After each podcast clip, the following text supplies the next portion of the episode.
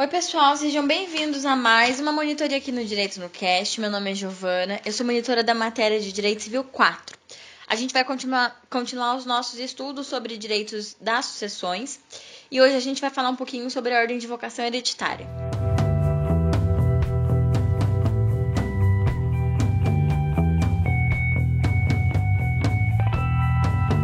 Vai falar sobre a ordem de é, vocação hereditária, a gente precisa saber se existe um testamento. Se não existe o testamento, é, os bens passarão para os herdeiros necessários e seguirá a ordem de vocação. A ordem de vocação, ela é descendentes, ascendentes, cônjuges ou companheiros, irmãos, sobrinhos, tios, sobrinhos netos e tios avós. E por fim, a jacência e a vacância. Bom, a sucessão legítima o falecido, ele não deixa testamento, ou o falecido é nulo, ou se é, houver herdeiro necessários, vai ter a sucessão legítima, que é a sucessão que advém da lei. Nós já falamos sobre essa sucessão. Mesmo se o falecido deixar um testamento, 50% dos seus bens vão para os herdeiros necessários, que são descendentes, ascendentes e cônjuge, e os outros 50 eles pode testar mas se o testamento for nulo ou inexistente, vai seguir a ordem da vocação hereditária. Então vamos falar um pouquinho sobre a ordem de vocação hereditária. É dos descendentes, ascendentes, cônjuges e colaterais.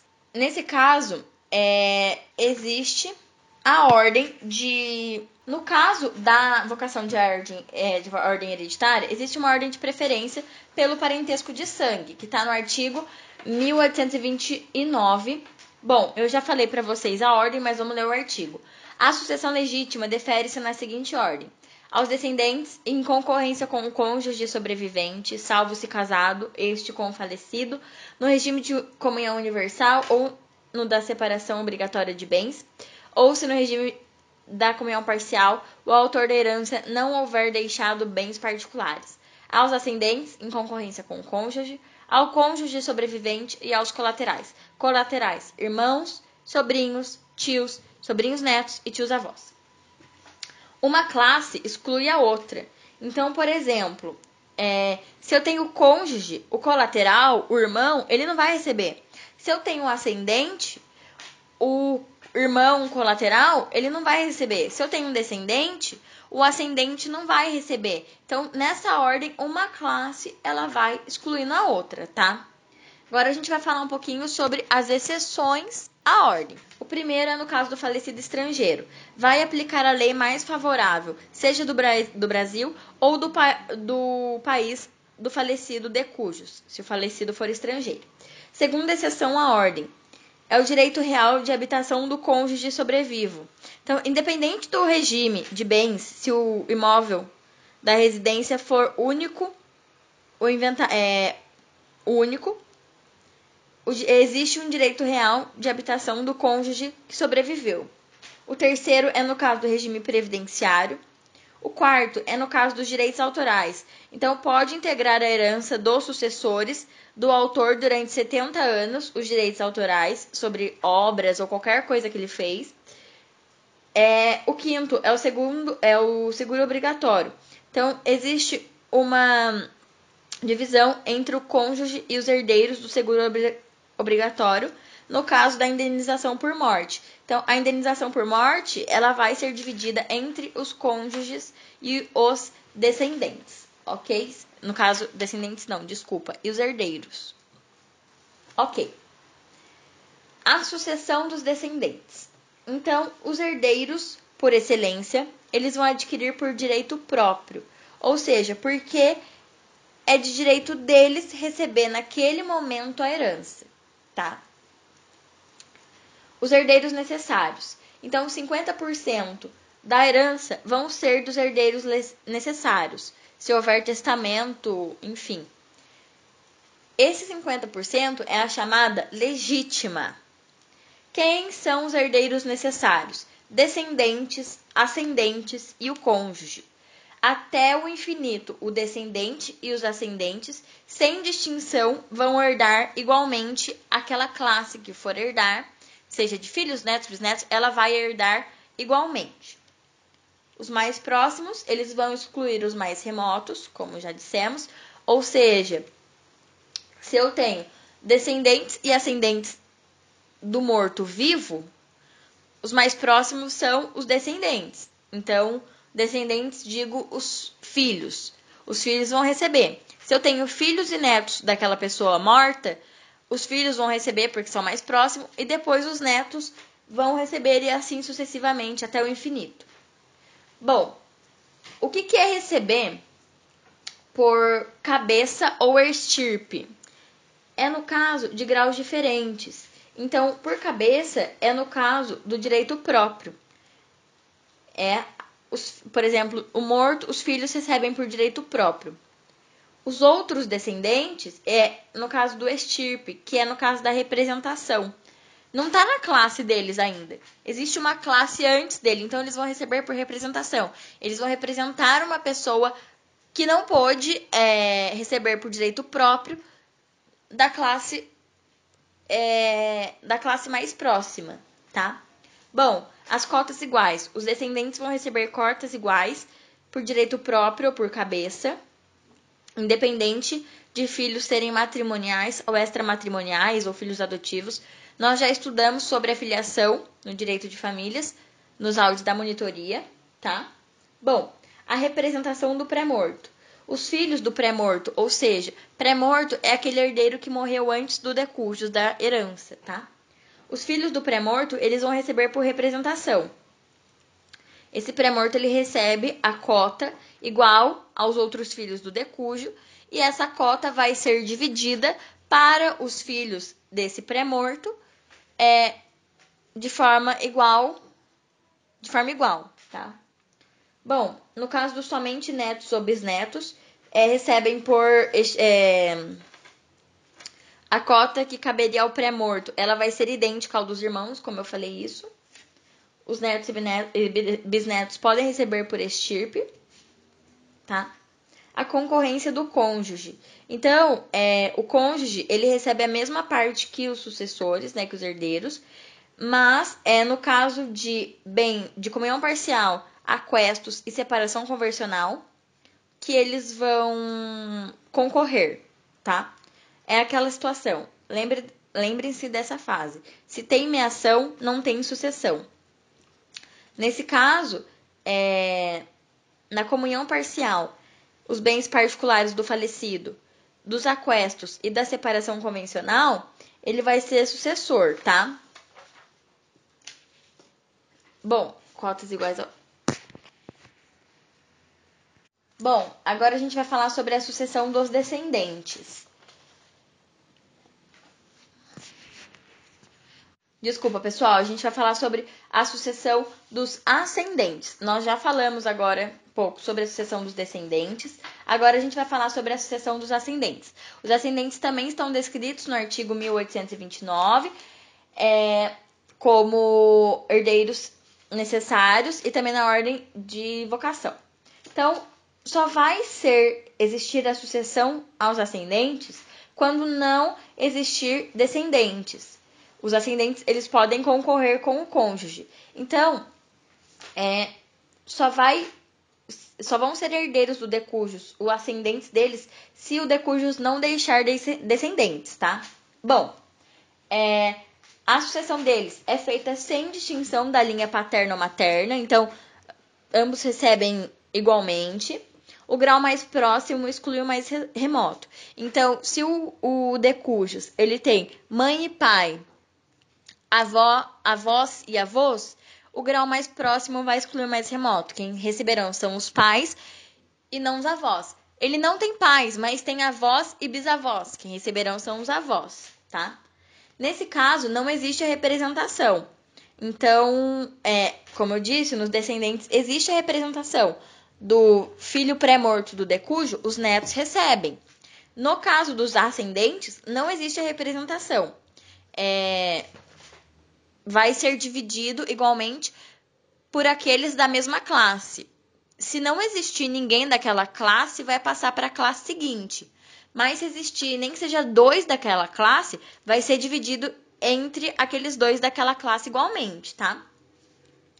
Bom, é, igualmente é, igualmente nas suas desigualdades, tá?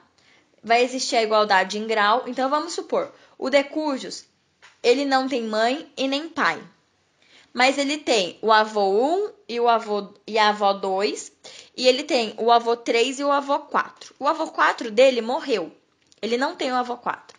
Então, a metade do patrimônio do decujus vai para os avós por parte de mãe. Ele tem os dois vivos. Então, aquele aquela metade vai ser dividido na metade. Cada avô vai ficar com um quarto. Então, avô 1, um, um quarto, avó 2, um quarto. A outra metade, por parte de pai, vai ser dividido entre o avô 3 e o avô 4. Só que o avô 4 ele faleceu. Então, a avó 3 vai herdar toda aquela metade para ela, porque só tem ela daquele lado na, na classe. Então veja que não vai existir a representação do, bisa, do bisavô é, receber, não. Vai ficar mantido naquela classe e vai ser dividido por aquela classe, tá? Só vai ter direito à sucessão aos ascendentes o genitor que reconheceu o filho, tá? Só nesse caso. Bom, sucessão ao cônjuge e do companheiro sobrevivente. Só lembrando que os, é, a sucessão dos ascendentes também é, pode existir a concorrência com o cônjuge, tá? É, e a concorrência e a ameação do cônjuge. Mas se tem ameação, não tem sucessão, ok? Bom, no caso dos cônjuges.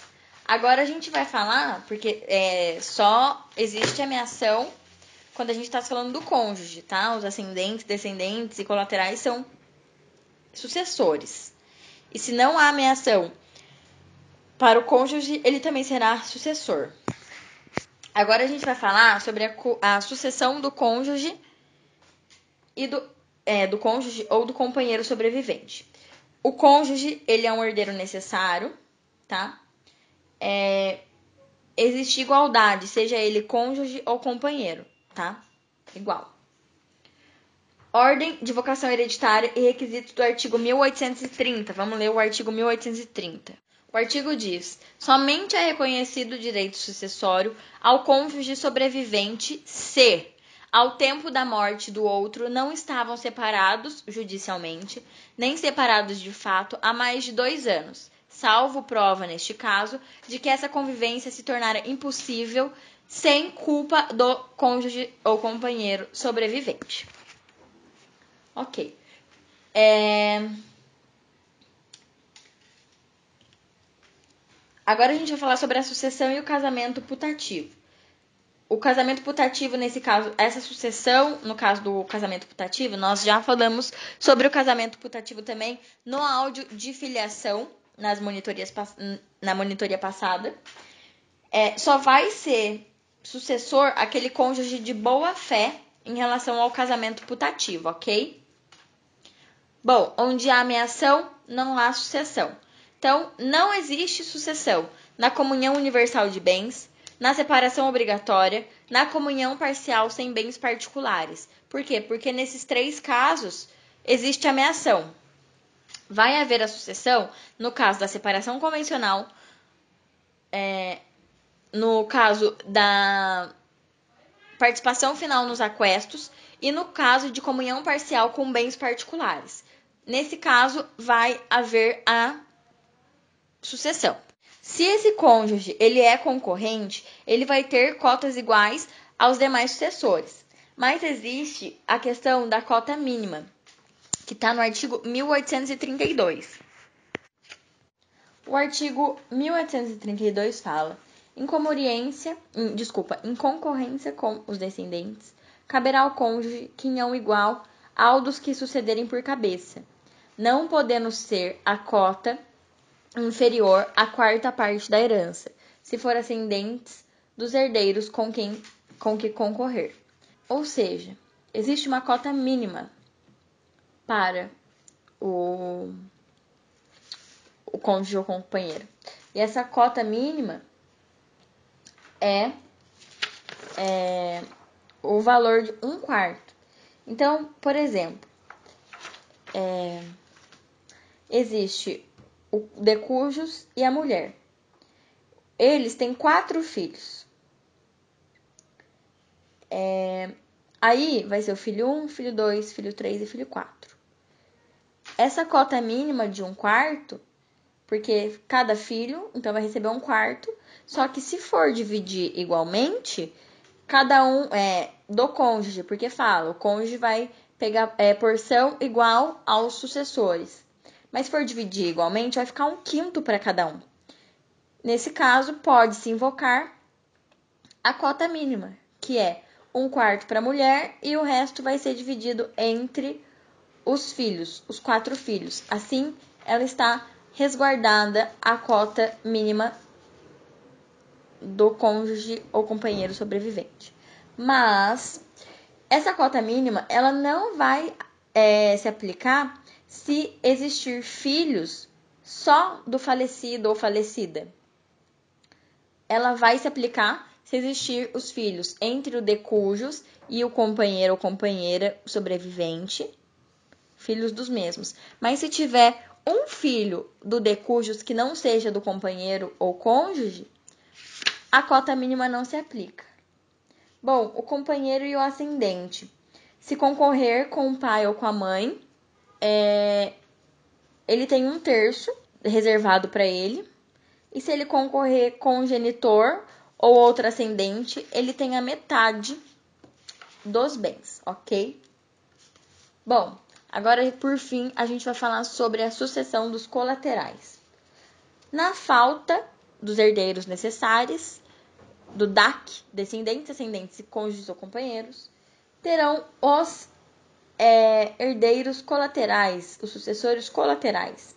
Os mais próximos excluem os mais remotos. Então, nesse caso, serão os irmãos, que são colaterais de segundo grau, os tios e sobrinhos, que são colaterais de terceiro grau, e por fim, os tios avós e os sobrinhos netos, que são colaterais de quarto grau.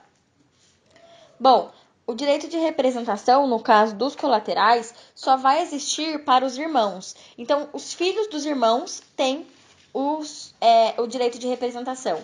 Agora, os outros. É, os outros sucessores não têm direito à representação. Bom, aí tem uma questão dos irmãos. Os irmãos germanos são os irmãos bilaterais, irmãos de pai e mães de pai e mãe. E existem os irmãos unilaterais, que são os irmãos ou só de pais ou só de mãe. Os irmãos germanos, eles recebem uma parte. Já os unilaterais, eles recebem a metade que os irmãos germanos recebem. Então, os germanos recebem 2x e os unilaterais recebem x. Então, o decujus morreu. E ele deixou um patrimônio de 100 mil reais. E ele tem três irmãos. Dois irmãos são de pai e mãe, bilaterais, ou seja, cada irmão recebe 2x, e um irmão é só de pai. Esse irmão recebe x. A conta vai ser x do irmão unilateral mais 2x do primeiro germano mais 2x do segundo germano, igual ao 100 mil, que é o patrimônio desse decujus.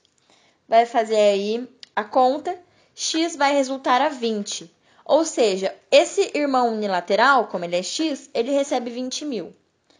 O irmão germano 1, ele vai receber 40 mil, porque ele é 2x. Então, se x é 20, 20 vezes 2, 40. O irmão 3, o, desculpa, o irmão germano 2, ele também é 2x. Ele recebe também 40, ok? Essa é a conta. Então, os bilaterais recebem 2x. Os unilaterais recebem metade que os bilaterais recebem. Se existe só irmãos bilaterais, a cota vai ser dividida igualmente, tá? Se existe só irmãos unilaterais, também a cota vai ser dividida igualmente entre os unilaterais. Bom, os sobrinhos, o mesmo esquema. Os sobrinhos germanos recebem 2x e os sobrinhos unilaterais recebem x. O que, que significa? Sobrinhos germanos são aqueles sobrinhos que são filho do seu irmão, que é seu irmão de pai e mãe.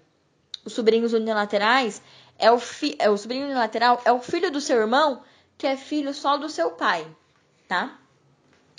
Mesma situação, se for bilateral, só sobrinhos bilaterais recebe cotas iguais. Se for só sobrinhos unilaterais, recebe cotas iguais também. Os irmãos, os sucessores colaterais, eles não são herdeiros necessários, ok? Eles não entram na parte de herdeiros necessários.